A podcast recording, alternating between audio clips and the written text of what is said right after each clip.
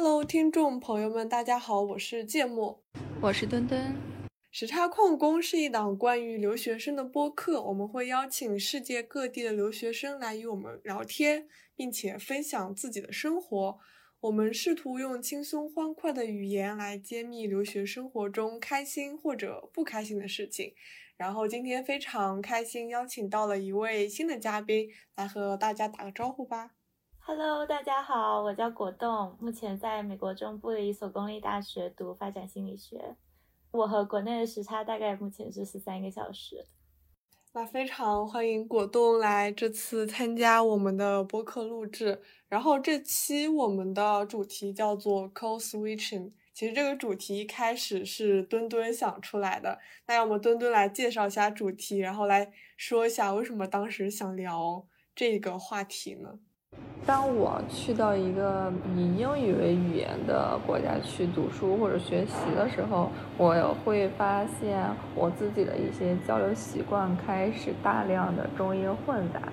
然后这种习惯不仅延伸在我和。呃，海外的朋友一起交流，更延伸在我和国内的朋友一起交流。然后，但是当我自己英语没有那么好的时候，或者说还没有出来读书的时候，我个人会非常的反感这一点，就是我会觉得别人在给我装十三或者之类的。但是当我有了留学生身份之后，我反而能够理解这一点，同时我也能够理解为什么就是我之前那么反感别人那么中英夹杂。但是我现在就会有一点点反骨，就是我觉得语言只是一种工具，而且学英语它并不是一件有特权的事情。那语言只是一种工具的话，那我中英夹杂只是说为了让你快速 get 到我的意思，所以就会非常的反骨。我说你不喜欢这种中英夹杂，我就非要说这样。对，OK，那所以今天我们其实就邀请到了果冻，就是对这个方面其实。也是有一些想法想要谈一谈。那么我首先就是想问一下果冻，就是大约是在哪个阶段出国呢？然后在出国之后，发现有对自己的语言系统有什么影响吗？我感觉其实我大概的感受跟登登是非常类似，但是因为我出国相对来说，我个人是大三阶段出国的，就是我当时情况比较类似于转学吧，就是。其实之前是没有在国际学校的这个系统里面就是学习过的，所以就当时适应会比较比较 rough 一点。先 disclaim 一下，就疫情嘛，前段时间很就是一直没有回国，所以我在美国 immerse 了三年，所以我现在基本上就是一个非常中英夹杂的状态。如果大家觉得我装死三的话，我也不介意。就是我当时就我就是本科过来之后，然后研究生和博士就继续在这边深造了，所以大概在这边待了好几年吧。然后，而且我当时出国这个决定做的非常突然，我之前感觉就是跟国内就是普通的高中生啊、初中生一样，就是英哑巴英语吧，就是可能听力做的还不错，但是你让我跟别人交流，我可能就是一个 愣住的状态，然后。就是日常交流的经验不是特别多，然后刚出国的时候，就感觉每次让我跟别人说话的时候，我就心里狂打鼓，就觉得心跳加速，肾上腺满格，然后就很非常紧张，然后就习惯性的要打一遍副稿。就最开始的时候，就完全没有说什么中英夹杂的情况的，因为其实完全我的思维方式还是一个非常中文的思维方式。然后慢慢的，我感觉在学校受的学术训练多了以后，可能几个月或大概半年之后，学校的课程啊，然后就是你跟同学的交流啊，渐渐的多了以后，有一些。因为主要你的使用语言的环境是在学校嘛，所以你有一些学术单、学术词语，可能就慢慢的就已经开始转换了。然后我是来了美国才开始学心理学的，所以在心理方面上的学术训练，我都是在美国完成的。所以很多术语，其实你问我中文怎么说，我都不知道。所以我平常在跟同样方向的留学生聊天的时候，说到这些术语的时候，我们都是英文，就中间就会加英文。就比如说，其实今天 code switching 也是就语言学，呃，语言学。的一个术语嘛，然后比如说我学的 social cognition 这些，其实如果你让我很生硬的转换成社会认知或者什么社交认知，会觉得很怪怪的，就是就感觉这些词一开始的时候就是出现中英夹杂，然后这个时候可能人家还不会觉得你撞十三，因为毕竟是名词嘛，毕竟是 毕竟是学术词语。然后待的时间长了吧，你像我刚刚提到那些词，其实我平时都意识不到，就是一开始我要想说我哪些词有 cospeeching 的时候我都意识不到，但是如果你刻意去注意的话，你会发现生活中很多名词、动词、形容词你都会开始用英文来表达。有一点点想问。你的本科时期的研究方向和研究生时期的研究方向，包括你现在 PhD 的研究方向，它是一个一条线吗？还是说你中间有经过比较大的一个寻找？呃，不算是一条线吧。我本科做的东西跟我现在做的东西可以说是牛马，就是什么不相及。我中文有点退化了，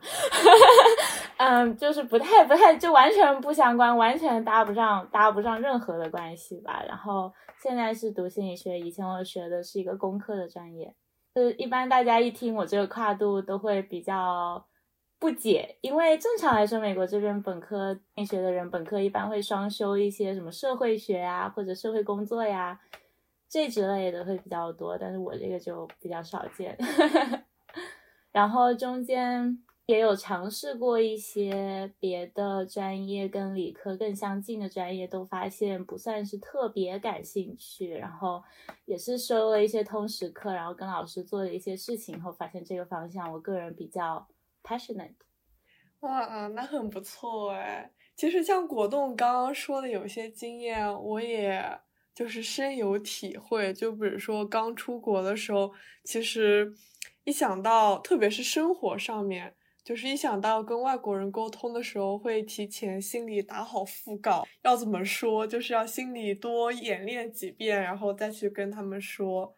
然后到后来就已经无所谓了，就听不懂就 pardon，就 sorry 的就无所谓了，就嗯啊糊弄过去就好了。然后就是专业名词，因为我高中就是在国际学校读的，所以当时我们的教材很多都是。就不是很多教材，就是所有教材都是英文的。然后当时学的包括物理、化学、经济、数学，然后所有的那种名词都是英文的。但是因为国际学校嘛，然后老师也是外国人，所以当时其实觉得用专业名词来用英文讲也没啥。后来上了大学之后，也是更多的专业名词用英文了，就会觉得。就是在专业上面，就仅限于专业上面，就是用中文反而会很奇怪。然后呢，有趣的意思就出来了，就是我们学校，我觉得教学质量也就那样吧，就可能有的有的课还行，有的课确实很拉胯，这就不得不去进行一些自学。然后这个时候呢，我就会上 B 站。然后就去找一下我们那门课的一些相关的信息，就比如说，我记得我之前修过一门计量经济学，但是计量这个东西真的很理科，我数学又不太好，所以我当时就是除了教材以外，我又去 B 站上搜了一些就是相关的教程嘛，然后当时里面很多都是中文写的，我就会看得一脸懵逼，我说啊什么东西，然后我又再得把。中文翻译成英文，哎呀，当时就感觉算了，后来就没有干过这种事情了。我觉得用英文就挺好的，就没有再找过中文教材这种这种让我感觉很费力的事情了。哎，但是最近在社交网站上，我不知道你们有没有看，就是有一个叫什么反向留学，就是发现去英国留学某一个专业全是中国人，全班同学大部分都是中国人，然后那个教授虽然是外国人，但是他准备的是中文 PPT。好像没有遇到过中文 PPT，我感觉没有哎，就是学校里面好像不会出现中文 PPT，就是全专业很多中国人的情况是有的，但是中文 PPT 好像还比较 少见。嗯，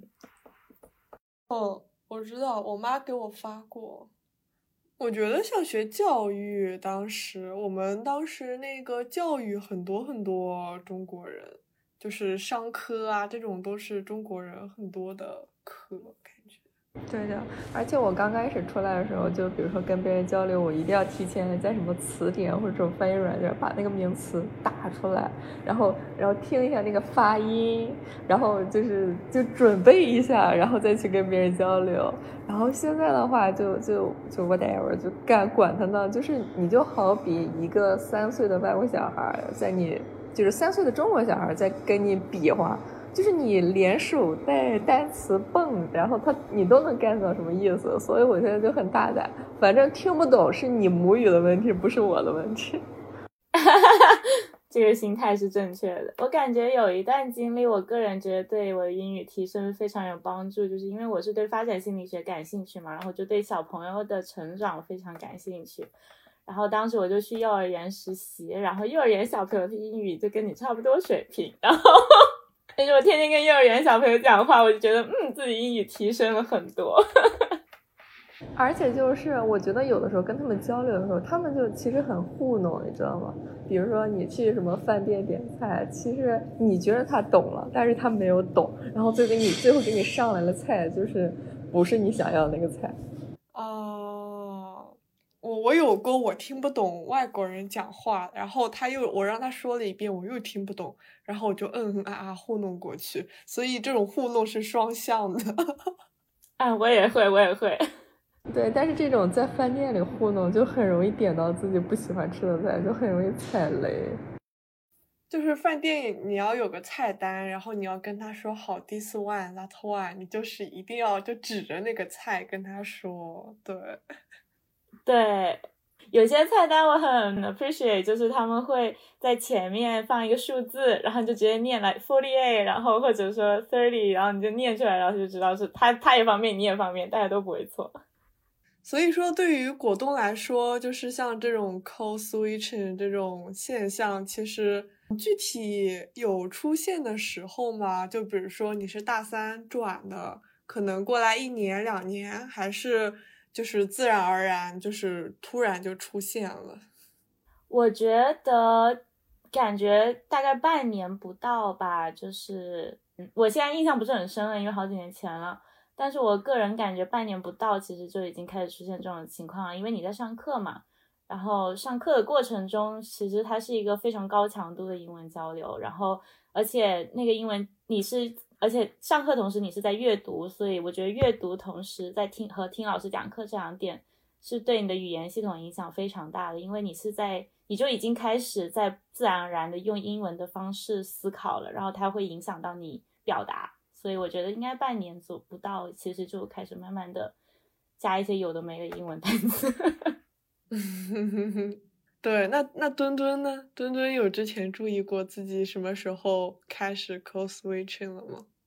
我觉得可能会三个月左右吧，就是来年过这三个月左右，然后你各种课、各种作业都开始大密集的高起来，然后所以说你在交流的时候，尤其是你在交流学习进度的时候。你可能就说，哎，你那门课的 proposal 那个丢什么时候啊？你那个 proposal 写什么进度了？你导师有 tutor 给有给你什么反馈什么之类的，就是。会，我觉得会比我预想的要早很多。就是我刚开始出这种现象，我是不觉得的，或者说我觉得它没什么。但是当我跟国内的朋友去交流的时候，他们有一些反应，会让我知道我这种现象有点有点加重。嗯，你当时你朋友国内的朋友怎么说这这件事情？我我刚开始国内的朋友并没有并没有吃说，然后后来就是是我这种频率多了之后，他们就是有一点点觉得不太舒服。然然后大家有没有发现一个事情？就是像我的话，其实我也在国呃国外浅浅的待了几年，然后其实我发现，其实每个人对于就是英文掺杂的程度其实是不太一样的。像我身边同样都是本科出来，或者都是高中读国际学校之类的，有的人其实中英夹杂的这个现象没有很明显，就是普通普通聊天的话，除非就是讨论到课上的一些东西会用点英文之外，其实生活中大部分还是讲的中文，就几乎百分之九十八吧都是中文。但是我又有一些另外的朋友，就即使是在那种生活当中。都会讲英文，频繁到有时候他讲的词我我都没有反应过来。我说啊，你在讲什么？就我要问一下这个词什么意思啊？这种程度，所以就是那想先问一下果冻，就是说你身边有这种情况吗？我想先反问你一个问题，就是你的这些同学，他们都是在同一个专业里面吗？哦，那倒不是呢，就是我特别喜欢中英夹杂的朋友，文科好像多一点。那个特别喜欢中英夹杂的，就是他们是学地理的，然后他身边也有很喜欢中英夹杂的朋友。但是像我自己在这边的呢，就是因为可能大家都不怎么讲英文吧，所以这个现象就其实不是很明显。我个人感觉，我有我本科其实相当于是双专业了嘛，我原来的专业我还是继续修了，然后呃，然后又加上了心理学，所以我个人可能这方面的对比特别明显，就是。因为我原来的专业里面其实有一个中国人的小圈子，大家互相认识，然后可能平时生活中你可能都是跟这一群中国人的小圈子沟通，然后然后只有在上课或者大部分都是在上课的时候，你才会就是在学校里面跟同学或者同学都比较少，可能跟导师或者跟老师有英文的沟通。这一群同学里面，我感觉就是我会就我会跟我跟他们会用中英夹杂比较少。但是另一方面呢，我感觉美在美国相对来说，学心理学的亚洲人还是非常非相对白人来说还是非常非常少的。我举个例子吧，就是比如说我之前修了一门那种 intro level 的课，就 intro level 就是那种入门级的那种啊专业入门级的课，就大家都可以修的那种呃类似于国内的公选课吧。公选课或者公呃公共必修课，然后大概有两百多个人吧。然后我有一次坐在第二排，然后我回头一望，我感觉好像亚洲面孔就一个两个的样子。然后这种情况下就没有办法，你就必须得高强度的跟别人用英文交流。就是小组作业你都找不到中国人跟你一起小组，然后你就只能讨论的时候也用英文交流。然后慢慢的情况对你的语言系统的侵入会更多一点，你可能就会更容易。像你说文科的朋友，一般文科的朋友相对来说阅读量会更大一些，然后他们在这方面的交流强度会更大一些。我觉得这可能是原因之一吧。但是我有一个就是 follow up question，就是中英夹杂这种现象出现的时候，是不是意味着你英文的学习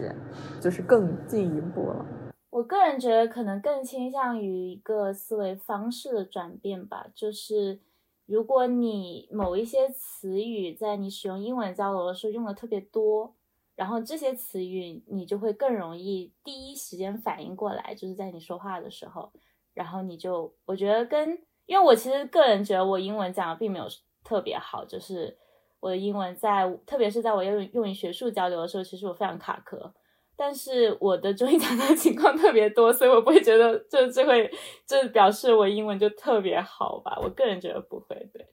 哇，果冻，其实我觉得刚刚说还挺有道理的，因为我那个就是中英夹杂比较多那个朋友，他们他们那个系里面确实中国人很少很少，就是可能他就是读秒的程度。但因为我自己学经济的嘛，所以我们商科经济这里还是中国人多。所以 相对来说，大家还是中文讲的多一点。那像墩墩之前有发现，就是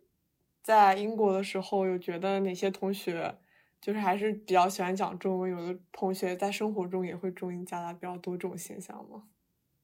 啊，我觉得这个地方必须要扯到，就是有一种人，他是故意的中英夹杂，就是他那个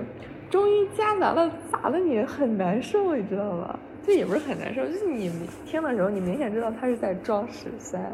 我我有的时候能感觉到，我有的时候感觉不到。就是，但是他那个腔调，你会什么一点，就很就很就很 mean 啊。我不知道你们身边有没有，就是你意识到哪些人，他是在装十三的去中英夹杂。反正他夹杂的那个那个位置也好，那个腔调也好，那个环境也好，就让你很不舒服。所以我觉得中英夹杂还是有两种人，一下意识的那种，就比如说一种思维型、思维习惯的一种转变。我觉得这种就无所谓。但是你如果是有目的，就觉得自己啊中英夹杂很酷啊，或者很什么，然后故意的去中英夹杂，我就觉得有点不太理解。我觉得相信你作为女性的直觉，一般它都是对的。就是你觉得他这个人的呃，他这个人的目的不纯的时候，一般他就是不纯的。那你们身边有遇到这种就是很装十三的那个中英家长吗？那要不我先说，我真的没怎么碰到过，就是这么这么离谱，就是为了讲英文而讲英文的情况呢。运气比较好，没有碰到吧。就是，但是包括我之前在国内实习的时候，我们公司其实有蛮多老外的。然后那个时候其实能听到蛮多公司里面的人讲英文，但那个也也是属于工作需要嘛。所以是其实我还鉴赏了一下大家不一样的口音，我觉得那个还蛮好玩的。但像墩墩刚问的，生活中有没有碰到这么装的人？我印象里还真的没有。我个人的话，生活中好像比较少。可能如果你要有朋友说的话，他们会觉得我是最装的人吧，因为我真的中英夹杂的程度非常的、非常的过分。因为我有时候，特如果是关系好一点的朋友的话，我可能就想都不用想，我就脑子里面先蹦出来是什么，我就先说什么了嘛。所以就其实有时候一句话可能。大部分大概都是英语了，就是可能句子结构是中文的，但是大概都是英语了。然后，但是生活中没有，但是我觉得网上特别多呀。有时候你在网上冲浪的时候，就会见到一些比较可爱的例子。我觉得可能跟你所处的行业也有关系。我觉得就有一些行业，他们可能就。已经形成一个行业规范了，就是有你可能也没有留学过，但是大家都这么说，你慢慢的也就这么说。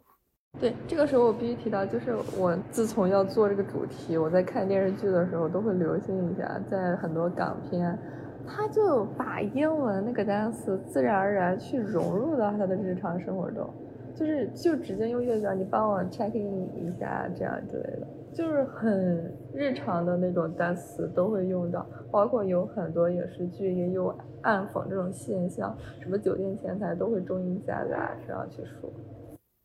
呃，我觉得这个的话，可能我个人对这方面有很深入的研究，但是我有浅浅的阅读过一些东西。就是其实港式粤语它，因为它因为香港它是一个非常。Diversify 的环境，所以它本身很多在里面生活外国人又比较多，它人口密度又比较大，所以外国人的语言交流环境，而且它本身其实英语教育非常的普及。然后到目前这个阶段，我感觉港式英语里面的英文其实已经是作为一种外来语的存在了，就有点像日文的片假名一样。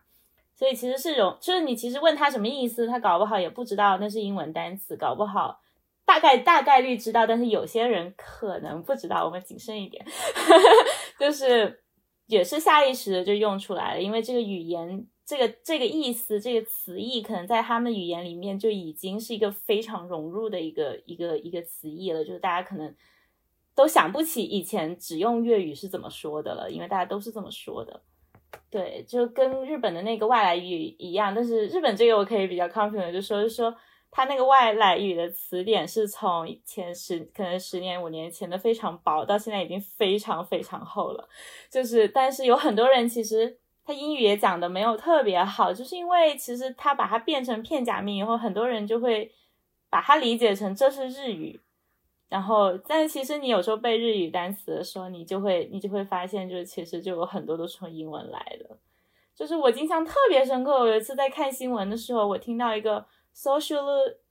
distance，反正就是类似于这种东西的。然后我就说，哎，这不是 social distance 吗？你为什么要这么说？你们日语是没有社交距离这四个字吗？对的，我觉得韩语也会有很多相似。韩语中有很多单词都是英文音译过去，像比如说，呃，cola 就是可乐这个英文单词嘛。然后在韩语单词，它它有对应的字字，但是那个字用韩语读出来那个音。就很韩式，所以他们就是有些人会吐槽，就是你学了韩语之后，你的英真的把你的英文也给折磨到崩溃。就是这个单词已经很日常的什么，然后你就非得用韩式去读，而不是用英语。嗯，那我感觉发现文化真的就是互相在渗透的，因为像中文很多词也是就是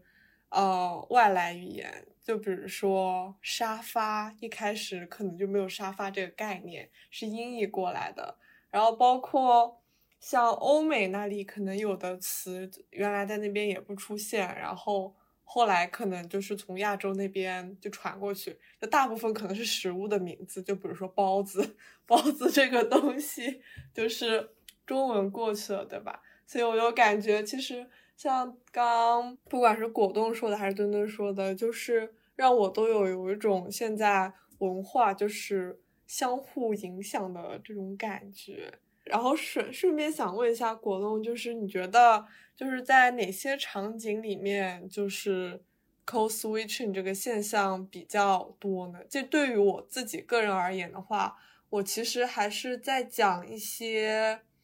口头禅就是有一些口头禅，我有时候会有一点阴阳怪气，你知道吗？就比如说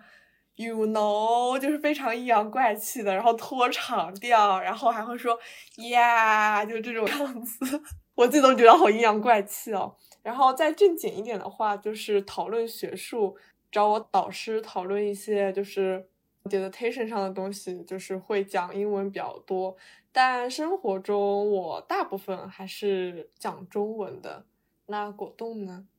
你刚刚说有能让我想起一个我印象特别深的例子，不知道你们看没看《刚康熙来了》？然后里面不是有一个女嘉宾叫 Melody 吗？啊，我知道，我特喜欢她。然后 Melody 就特别，我也很喜欢她，她就会特别，就是就是他那个 You know，就是一个非常典型的 You know。就是夹杂了很多不同的情绪在里面，对，就又翻白眼儿又 you know，对不对？对，那个什么康永哥 you know 就特别经典，我觉得。他竟然叫我刷马桶哎！对，特别搞笑。嗯，我个人的话，就是这个这里可能要稍微区分一下概念，就是其实，在语言学里面，code switching 的。就它是会跟 code mixing 做一个区分的，就是 code mixing，code mixing 就是嗯，我们我们其实刚刚一直在讨论的是更更是是学术上来说是属于 code mixing 那个概念的，然后 code switching 的话，其实更更加是你的句子结构和就是你整个句子其实是英文，然后可能下一个句子。变成了中文，这种叫 code switching。然后，如果只是在遵循中文语序的句子里面夹杂了一个英文单词的话，那可能就只是叫 code mixing 这样子。然后，就比如说，如果我如果我就有时候我跟我的猫说话，就会就会中就会 code switching，就是不知道它到底听得懂中文还是听得懂英文，所以两边都两个都说一遍。然后我感觉生活中，现在的话，因为身边大家都是呃博士生吧，感觉可能就什么情况下都会 switch，就，但是我如果是在跟华人朋友或者中国人朋友交流的时候，我会稍微的克制一丢丢，就是如果特别是如果在跟。国内的朋友交流的时候，我会努力的克制，但是我可能会有时候停顿一下，因为我要想一下中文怎么说。可能对有些人来说，这种停顿就是更高级的装逼吧，就是你明明可以说，但是你要停顿一下。反正就嗯，我感觉国内我我感觉国内的话，就是像我们刚刚说的一些商商务场景的话，感觉也是我自己遇到的也是稍微多一点点，特别是在那种跟海外那种跟海外有合作或者有业务交流特别多的那种商务人士，他们就是会。我现在想想，可能也有一点原因，是因为他们真的行业已经变成一个行业规范了吧？就有时候不是用那种英文缩写特别多嘛，或者说听不懂他们在说什么，然后但他们就是用的特别的，可能他们自己也不一定知道是什么意思，就是那个缩写是缩的哪些单词，他们也不知道什么意思。然后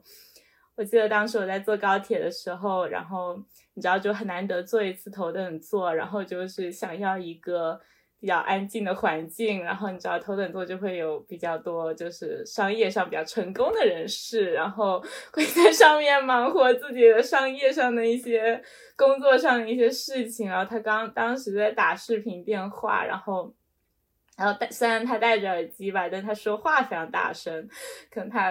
耳机音量没调好吧。然后我就那时候我就本来在看书，然后后面就听到他说。他说类似于说，哎，你快帮我 schedule 一下下一个 Wednesday 跟他们 CEO 的 meeting 吧，就整个非常 intense，你知道吗？哈哈哈哈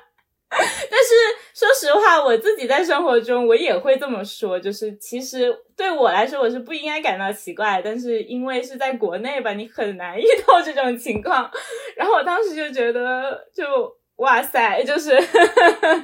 兄弟英文不错。对，然后可能这种真的是，就确实就像节目说的分场景。对，哦，这让我想到了之前，就是我在金融实习的时候，有很多很多缩写，就是他们有非常多的那种专业名词，然后每个专业名词都会就是带，就是可能有三个字母的英文缩写。然后这种时候就得去找他们啊，到底是什么意思啦？然后公式是什么样啦？然后还有他们有时候还会说一些有一些黑话，呃，就是那种一些术语吧。就是一开始的时候，我我当时也在就是刷豆瓣的时候嘛，然后豆瓣里面有个小组是那女性金融那种小组，然后大家会说 base 在哪里呀？然后。呃，每天 hour 是多少啊？然后不知道就是那个那个哦，being 怎么样啊？然后就反正有很多，然后英文就在里面。一开始刚进去可能就会，嗯，他们到底在说什么呢？但是也会有很多人就是比较 nice 的在下面解释，就是各种词代表什么意思。所以一开始就是紧皱着眉头进去，然后刷久了就啊，自己也成为了。这里面的一部分的那种感觉了，啊，但是我觉得就是有的时候就像这种呃 code switching 或者是 code mixing，它很适合阴阳怪气，就是你阴阳怪气，外国人也可以，阴阳怪气你的中国同学也可以，就很 mean 啊，就我不知道大家有没有看过，就是美高那种就很 mean 的那种，有一个电影叫什么 Mean Girls，就贱女孩这种，就是 mean 或者说他在。美国的一个含义，它不是那么的坏，就是它有一点那种可爱、那种青春性的，就是青春生独有的那种。是不是会？你说那个语境是不是会有一点说这个女生有点大小姐脾气的那种感觉？对，会有。就是我觉得在美高那个语境里面，它其实是带有一点点可爱的那种咪咪的。就是对小贱贱的那种，包括那个之前有一个叫什么小贱贱，就是有一个明男明星，我们国内的粉丝给他起名叫小贱贱嘛，那他对应过来，对应英文就是好像是 little me 吧，我也不知道，就是反正给他翻译的就是这个有带这个 me，然后他这个男明星他听到之后他就非常的不高兴，好像是吧，应该是，就是说他嘴贱嘛。对，反正我觉得有的时候就你这种语境还挺适合阴阳怪气的，就比如说你社交过程中翻个白眼，whatever，what do you mean？对，对，像我去形容一个人刻薄的话，我现在不会说啊这个人好刻薄啊，我会说这个人好命啊。是的，那就是已经侵入到你的形容词领域了。对，是的。而且台湾那边他会经常说，就你好，就是日常交往，比如说女生当中间去社交的时候，也会说啊你好贱哦。就是他这个贱不是说像我们国内那么那个词儿那么重，就是批判的含义那么重，他反而就是一种互相调侃，或者说啊你有点 mean 这种意思，对，还还蛮可爱。是的，我感觉我特别震惊，因为我一直觉得那个 B word 是一个很重的 word，就是不随便说出口的那种。但是其实他们就互相称呼朋友也会这样说，对，就是 就其实很常见，反而就是其实就是因为可能跟国内有点像吧，就是你跟朋友之间关系近了，然后你就知道人家。说这个词不是它本来的含义，但是你敢用这么冒犯的词去形容人家，反而说明你们关系很好，就是人家不会生气。对，哦，不过我称我朋友都是宝贝宝贝的叫的，或者 baby baby 的叫的。我到那不也是 B word 吗？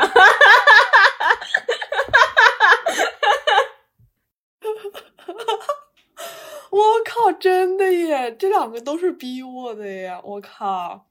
哦，有点缘分在里面的呢。然后我们有就是一开始说这个问题，就是讲这个 topic 的初衷是，有有想问说有没有因为这个我们这种中英混杂的现象，就是受到过。周围就是朋友啊，或者亲戚啊之类的吐槽呢。我先说哈，嗯，我个人好像没有哎，因为我出现那种高级装逼的、高级装十三的，嗯，停顿会比较多，因为我会刻意说不去不去夹杂英文。如果是跟国内的亲朋好友的话。我会刻意不去夹杂英文来说话，因为主要如果是跟长辈的话，你夹英文他也不知道你说是啥意思，就是沟通障碍了已经。然后如果是跟朋同辈的朋友的话，我可能就是为了沟通顺利够顺畅吧，我也不会太夹杂。如果我实在是想不起来，我就会说，然后我会跟他们，他们他们知道我出来很多年了，所以就也不会太介意。可能 OK，那墩墩呢？有收到过一些投诉，都是一些直男朋友的投诉。直男打咩？哦，我好像也没有，就是特别受到过吐槽之类的。因为其实我跟果冻我也挺像的，就是如果我在国外跟我朋友讲话的话，其实大家就是已经处的很好了，然后就是大家中英有时候混一点都是非常习惯的一件事情。然后我回国的话，跟我会努力不讲英文，就是我会努力避开讲英文。然后，然后原因也是一样的嘛。首先就是家里人可能就是就本来就是也没啥英语水平，然后讲英文他们 估计也听不懂。然后，如果是我国内的朋友的话，我害怕我讲。是有一点害怕，我讲英文的话，他们会觉得，嗯，讲什么英文呢？就这种感觉，所以说我都是努力避开讲英文。就是有时候我实在是下意识的蹦出来英文，我后面还会再加一句中文去去顺过去，你知道吗？啊，我也会，而且我有时候还会说一下不好意思这样子，但是我不知道对有些人来说，他会不会认为你这更那个什么了？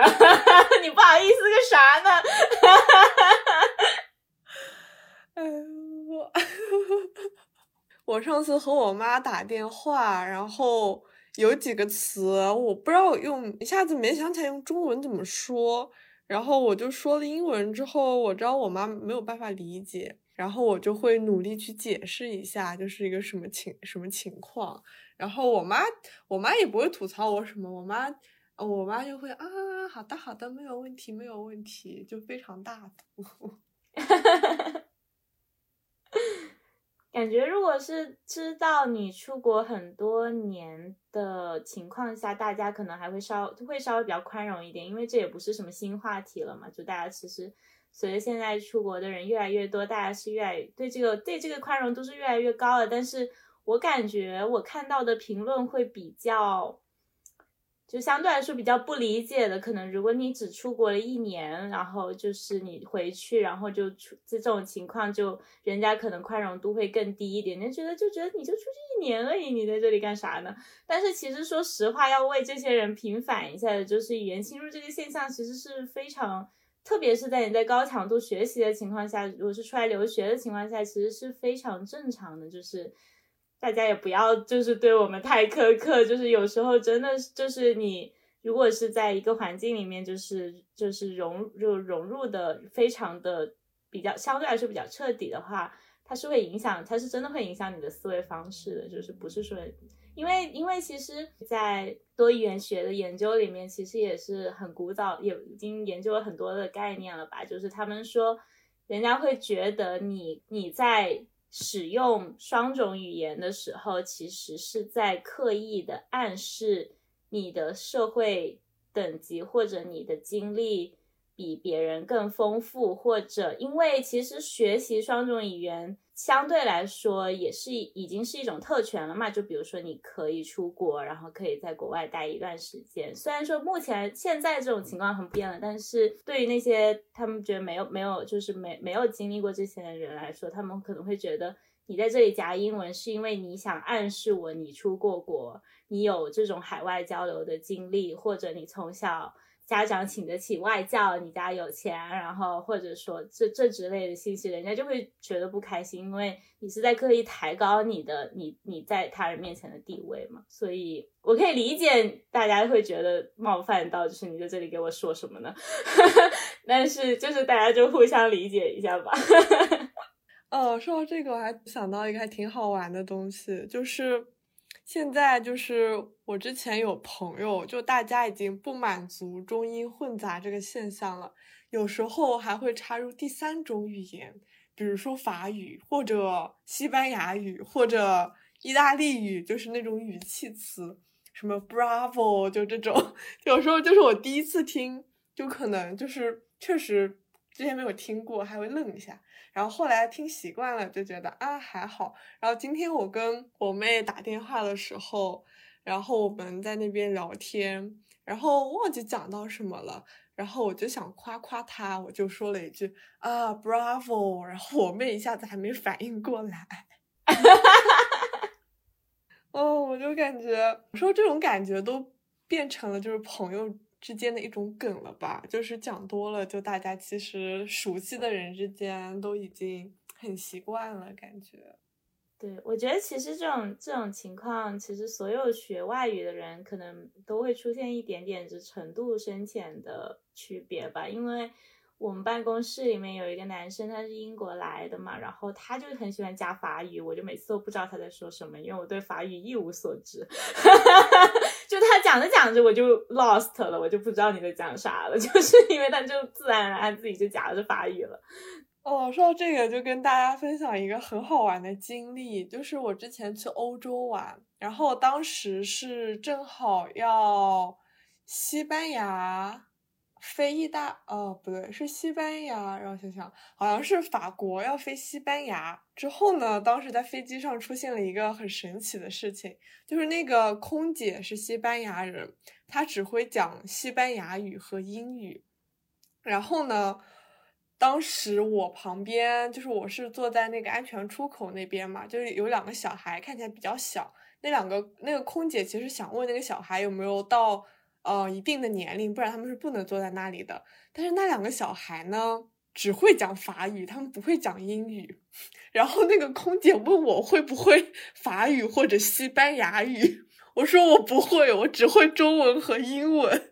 然后，然后那两个小孩就是一脸懵逼，他就看着我们，就说啊，你们在讲什么？然后幸好后面有个大哥，就是又会讲英文又会讲法语。然后 我们一群人就凑在那边进行了一番三种语言的交流。我当时就默默不讲话，因为我只听得懂英文，就是西班牙语跟法语，在我听起来就是他们在叭叭叭叭叭叭叭叭叭，我也听不懂他们讲在讲什么。我就当时就觉得，哇，学好一门外语真的好重要哦。哦，就我感觉，在美国可能他们本地人会夹西班牙语比较多吧，因为西班牙语也是就是在美国就是第二大使用的语言吧，我感觉，所以他们有时候会夹一些呃西班牙语，然后我也是不知道他们在想讲什么的，反正就也是比较普遍。嗯，果冻有考虑过再学一门语言吗？就比如说刚刚提过的西班牙语或者法语之类的。呃，因为他们这边的话，学二外，很多人学的都是西班牙语，然后也有些人学的是法语之类的，反正就是相西班牙语相对相对其他语言来说，在这边是比较蛮普遍的。当然，最最最普遍的还是英语了。果冻有考虑过再学一门语言吗？就比如说刚刚提过的西班牙语或者法语之类的。嗯，我之前疫情疫情刚开始那时候，刚好准备要去法国旅游，所以因为我本人如果不会当地语言，我直接去的话，我是非常没有安全感的。我就在那里拼命的学法语绘画，就是一些日常对话之类的。然后，但是后来因为疫情没去成就无疾而终了。然后我本人的话，可能除了英语跟中文以外，比较熟练，也不算熟练嘛，就是。算是比较了解的，就日语吧，就可能就嗯，那还挺好的呢。我的日语就是完全我以前看动漫就是积攒下来的一些非常基础的，因为我最近有在考虑要不要再学一门语言。就因为之前我去了巴黎嘛，我还挺喜欢法国的。后来去了巴塞罗那，我发现我又挺喜欢西班牙的呢。我发现我哦，我去哪儿我好像都挺喜欢的，好像都比英国这个破地方好呢。所以我最近就是很纠结，说要不要再学一门外语。但是因为我之后会回国嘛，我我就是没有打算定居在英国之类的。但是我有想过之后要不要再出来读书，去欧洲读书，所以我最近就很纠结，说要不要再学学一门外语。但是我觉得凭借我这种自制力的话，就就算再学一门外语，那个进度条肯定也是缓慢、缓慢、缓慢爬行的那种状态。没有把你抛在那儿三个月，你就会了，你知道吗？然后，对，就不用强迫自己丢那丢那三个月就行了。我在巴黎唯一学到的一个词就是 mercy，还有那个 croissant，每天就是吃 croissant。你们知道那个可颂猫的那个梗吗？那个超可爱。我知道啊，什么梗？什么梗？可颂猫的梗，你不知道吗？快求普及。我不，我不会，就是反正当时就是有一个女生，然后她当时是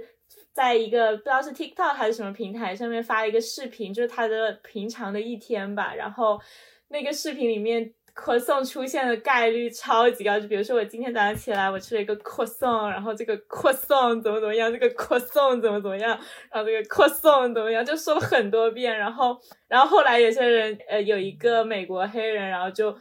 就这个视频做了一个反应，然后就是一一到那个女生说咳嗽的时候，那个黑人男生就会在旁边附一句快速 还是什么之类的，然后后面就有人把它做成了猫猫的那个样子，说是这个可颂，我不记得具体猫猫是怎么来的，然后就是可颂猫这样子。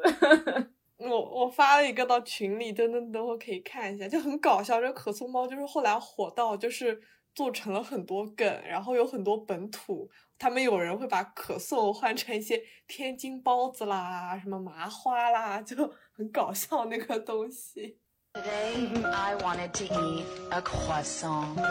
so I went to a place that sells croissant, and I bought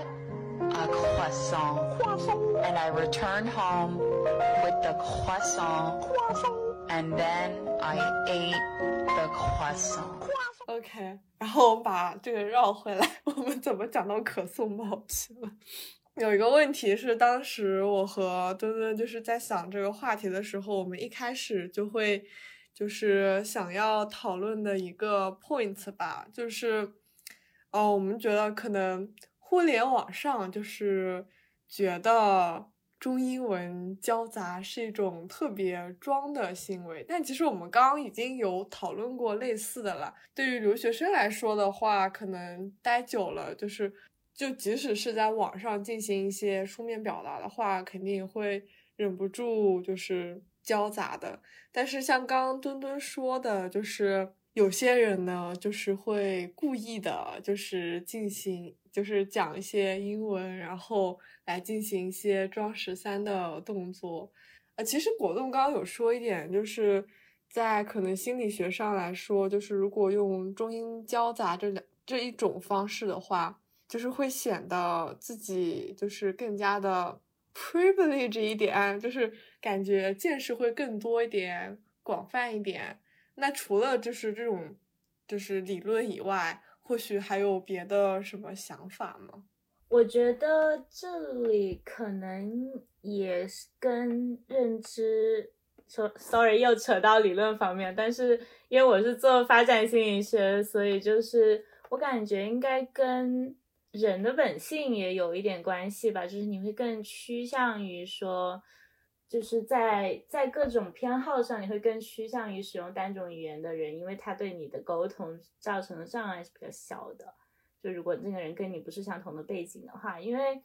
就我记得有一篇 paper，他是说看。会说，就是就算是会说双语的小朋友，然后他对你这种语言行为，就是就是 mix 或者不 mix 的这种的说这样说话的人的那种学习的偏好啊，或者交朋友的偏好啊。然后当时他们用了挺多 stimuli 的，他们就用了，比如说我，在我听一个人说话，他 mix 的这种语言是我懂的两种语言，或者他 mix 一个我会的一种语言加上一种我不会的语言，然后还有的人就是完全就用我会的语言就是说话，然后他们就发现反而是双语的小朋友，他知道两种语言的小朋友，他会。更想跟就是只使用一种语言的人做朋友，可能对他们认知上的负担会相对来说更小一点，所以你会更倾向于去选择一种更简单的方式来跟别人交流。然后他们也会想说更喜欢像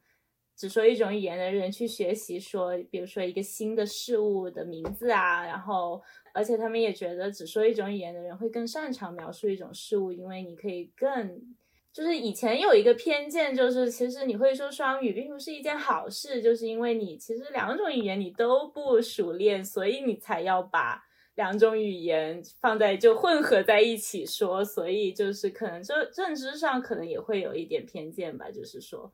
OK，那我觉得当时我小时候的时候，我觉得混血宝宝可酷了呢。就除了他们就是混血长得很好看以外，就觉得他们能掌握很多种语言。特别是我之前刷到一个帖子，就是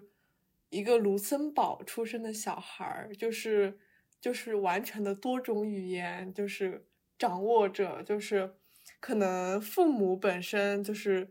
就是两个欧洲不一样的语言，然后卢森堡当地的语言，然后再加上英语，可能再额外再学个语言，就是可能就是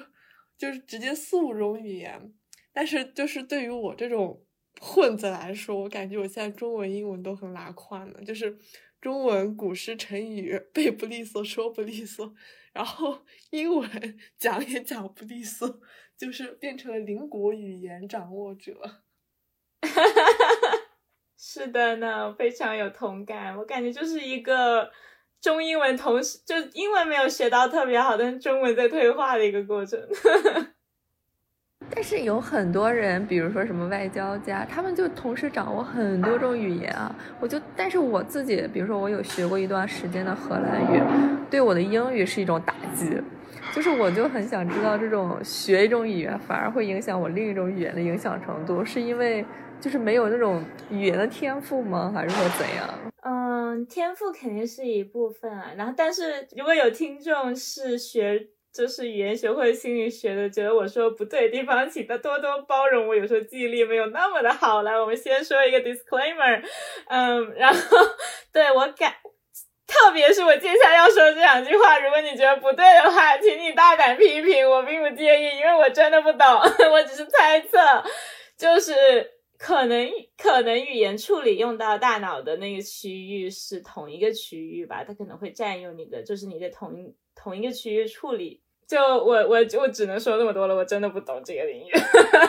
就我觉得应该是语言处理，它是在反正就脑脑，它是这那些神经学家他们是有定位到你的大脑的一个区域，它就是你在学习语言的时候，它就会特别活跃。但具体是什么区域，当然了，我也不知道了。我只是记得好像听过这样一篇 paper，然后我猜，因为其实 bilingual 这个东西在领域里面其实是争议比较大的。因为你怎么定义 bilingual 呢？就是有些其实现在业界用的比较多的一种衡量方式，就是比如说这个小朋，就这种东西就会扯到婴儿研究，就是因为婴儿研究它说明你接触这个语言特别特别早。就是从你出生开始，或者你在肚子里面怀孕被妈妈怀着的时候开始，你就在你就在听两种语言了，所以他们会就是会普遍的更认为说你这个你就是双语者，就是因为你再加一种语言，然后所以到婴儿到幼儿的这一段时间里面，大部分人在区分双语者和单单一母语者的时候，就是看你的使用时间。就是你是英语使用一半，在学校里面用英语，然后在家里面一半，就是在家里面就用中文，这样你就是中英双语者。但是说实话，就是因为使用场景不一样，然后你可能，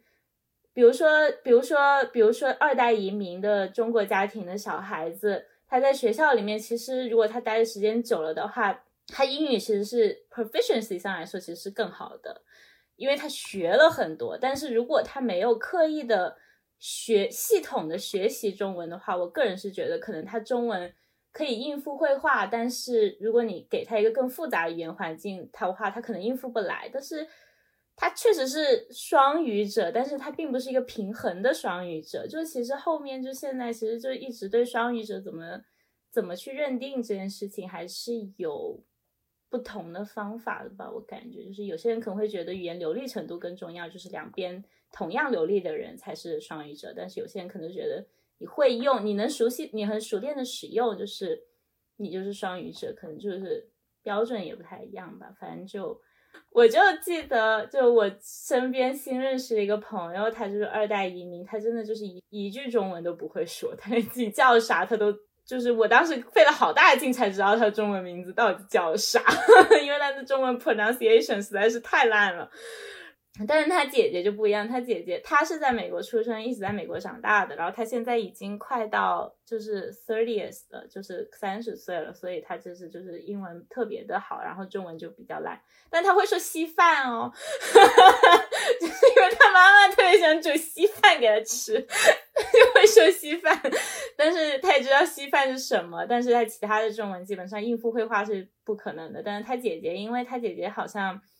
是。啊，十岁还是十几岁的时候才跟着父母来了美国，所以就他姐姐就中文就会好很多。但是如果，但是他姐姐比他还要大，如果在美国已经待了超过三十年的话，就你就不太清楚这种情况那要怎么认定了嘛？就是他确实应中文也可以应付，就是但你可以叫他双语者嘛？对。OK，好的。然后呢，我们来到最后一个问题吧，就是我们常见的有一些留学生黑话，比如说赶 due 啊，比如说 presentation 啊，想问一下大家有没有什么黑话？然后我先说一下这个赶 due，因为在英国等公交车的话，你是明显可以看到什么哪哪路，然后后边写了个 due，这个 due 就是马上到来的意思。然后也有说你的有点像 deadline，你的截止日期这样。那接吻你先来。那对于我来说，黑化的话，其实还是更加集中于，呃，集中于就是学术上面的东西吧。就比如说，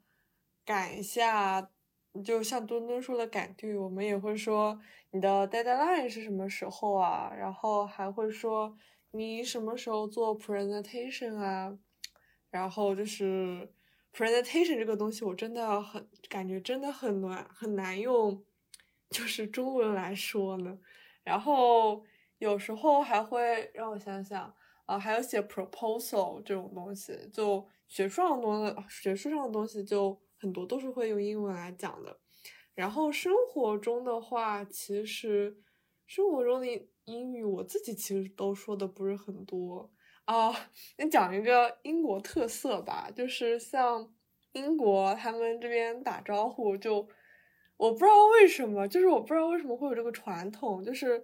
我们学习到的都是嗨，但是他们英国这边打招呼都是嗨呀，就后面要加一个呀，我就不是很理解为什么。对的，我觉得很很阴阳怪气。我现在每次打招呼，嗨呀，直接的，Can please？哒哒哒哒。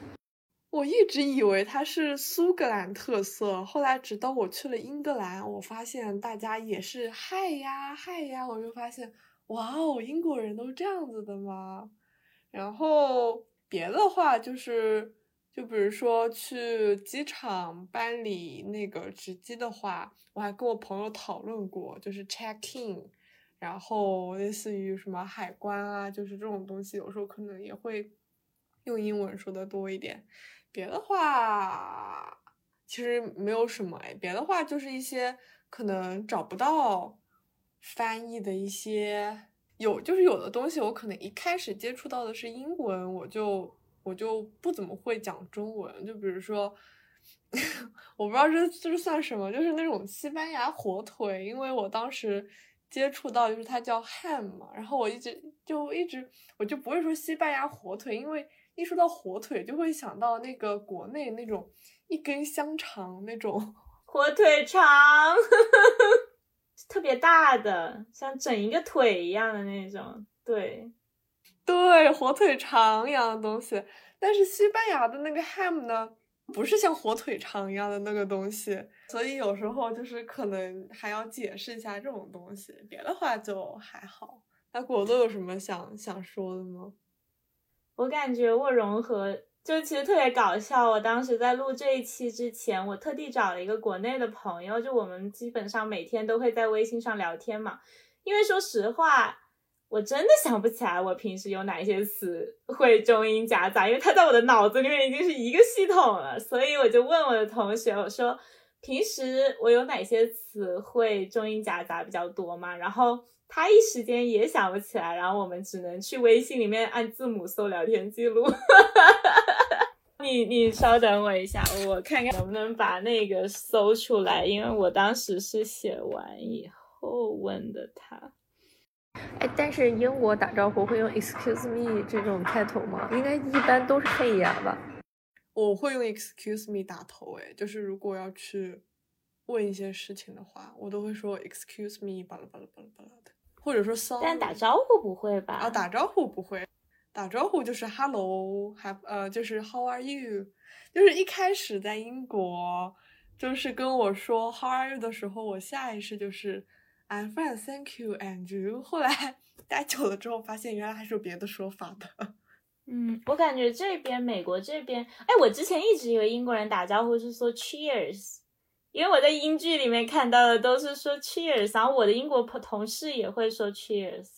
嗯，但是我觉得一般 cheers 就是大家结束的时候，就是我们一段对话结束了，然后说 cheers mate，然后就大家分别了，有一点类似于拜拜那种结束的时候才会说。对，还有会说 take care，take care，就照顾好自己啊，拜拜。对，啊，take care 我们也会说，对。我感觉这边的话，excuse me 更多的是用在，比如说我打了一个哈欠，我咳嗽了，然后我就会说一些 excuse me，然后或者说，比如说我走在路上，然后我要别人让一下我，我就会说 excuse me 或者 excuse us 这样子。我同学跟我说，比较用的多的就是。Cover 我会用很多，我也不知道为什么，大概就是同学 presentation 上 cover 了我呀，或者他帮了我呀，这种会有很多，可能本人比较菜一点。然后还有一个词，因为豆瓣那个组的兴起，现在很多人都用英文，就是 crush，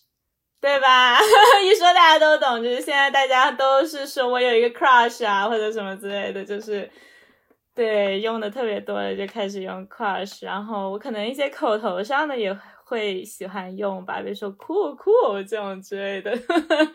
就会说就会说英语。然后我记得特别搞笑，我之前在实习的时候，我在表达震惊的时候，我特别喜欢说 what，就是 就是学那种美式黑人俚语那种 what，然后我就特别喜欢说。然后我能我那个同事说，每次我一说这个词，然后他就会想起那个表情包。就那个很多问号的表情包，然后就特别搞笑，特别疑惑那个，然后可能还有一些什么 delay 啊，explore 啊，然后还有一个词，现在大家也都会用，我看我就是国内的朋友也会用，就是 be like，对吧？like 这个词也是特别常见，就是比如说形容，就比如说芥末刚刚 be like what，就是这种，就是特别，你看是不是一说出来大家都懂了，就是特别常见。然后对，然后就比如说，就我同学他们如果在形容别人的反应的时候，也会用到这个词。可能现在互联网确实就是带来这种改变特别多，就是可能你网上用到，你觉得这个很有梗、很搞笑，你就会用。你可能不一定就是需要这种海外留学背景吧。然后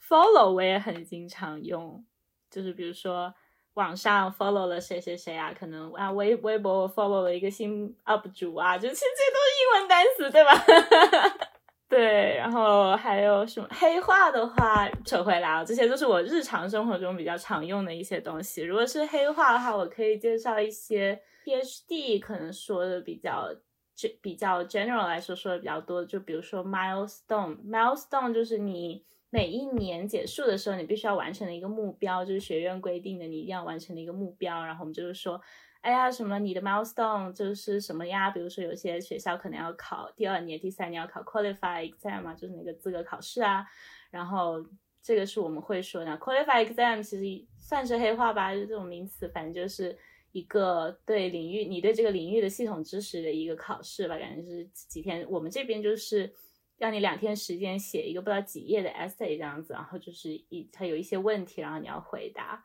可能这边说学校啊、项目啊会说 program，就反而不会说你是哪个学校的，就比如都会直接问说你是哪个 program 的，然后其实就是在问你的学校是哪个学校这样子。好像特别的一时间我也想不起来，就希望这些有帮助吧。好的，谢谢果冻。那我们今天就到这儿，然后我们再次谢谢果冻这次的分享，然后也期待下一次我们能尽快来返场，我们可以有更多的话题去聊。然后我是墩墩，我是芥末，然后我们下期再见，拜拜，拜，拜拜。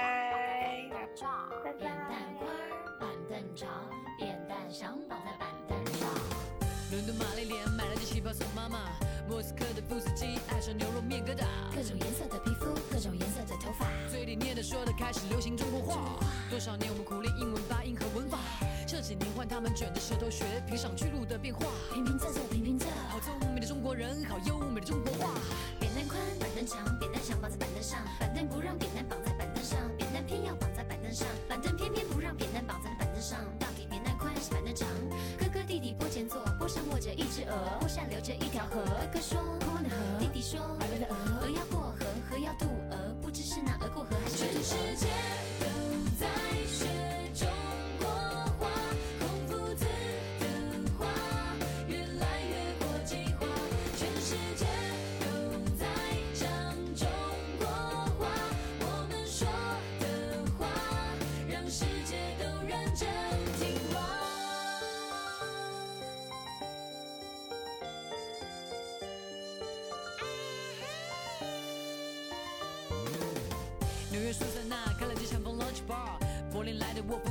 夫冈的胡琴配着电吉他，各种颜色的皮肤，各种颜色的头发，嘴里念的说的开始流行中国话。多少年我们苦练英文发音和文法，这几年换他们卷着舌头学平上去路的变化。仄